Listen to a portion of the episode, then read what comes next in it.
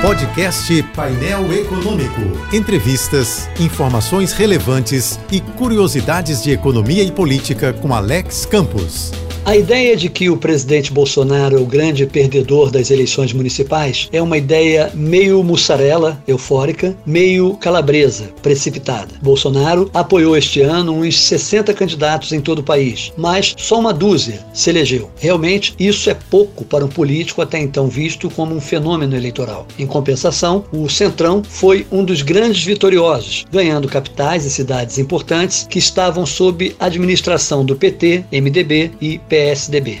Realmente, isso não é pouco, considerando que hoje esse bloco é aliado do presidente. É verdade que Bolsonaro abriu mão de sua posição de estar sem partido, o que permitia a ele não se manifestar a favor de ninguém. Assim como também é verdade que o presidente fez uma jogada de puro cálculo político, quando decidiu declarar seu apoio pessoal a candidatos com forte apelo junto ao eleitorado evangélico um segmento que representa parte de suas bases populares. Daí que, em tese, o que o presidente tem diante dos resultados de 2020 não passa de um empate técnico de pouca serventia agora para determinar o que vai acontecer em 2022. A vantagem para Bolsonaro é que esse grito de alerta das urnas veio dois anos antes, portanto, há tempo de corrigir rumo, discurso e comportamento. Indiscutível mesmo é o fato de que, mais uma vez, a democracia saiu vitoriosa e invicta das urnas. Mesmo em tempo de populismo, polarização e coronavírus, a democracia segue vacinada, imunizada e revigorada. A democracia é um antídoto contra as pragas. Às vezes falha,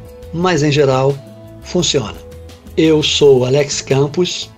Bom dia e boa sorte. Este e outros colunistas você ouve também em nossos podcasts. Acesse o site da JBFM ou as principais plataformas digitais e escute a hora que quiser, onde estiver. Podcasts JBFM. Informação a toda hora.